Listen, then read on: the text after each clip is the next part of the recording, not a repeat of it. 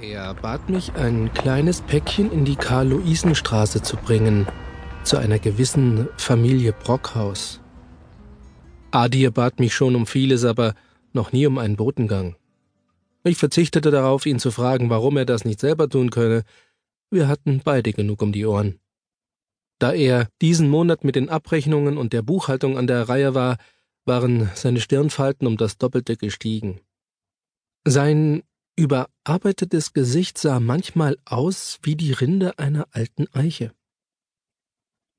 Adir kannte ich schon aus der Grundschulzeit, nur mehr vom Sehen. Erst kurz vor dem Abschluss lernten wir uns zufällig kennen. Vielleicht war es auch Schicksal. Die Bedeutung dieser beiden Wörter war mir nie besonders wichtig oder verständlich. Was ich wusste oder vielmehr glaubte zu wissen, war, dass alle Ereignisse irgendwie einen Sinn haben und dass ich mich fast nie darüber beschwerte, wie die Dinge so liefen. Als ich losging, war es fast Mittag.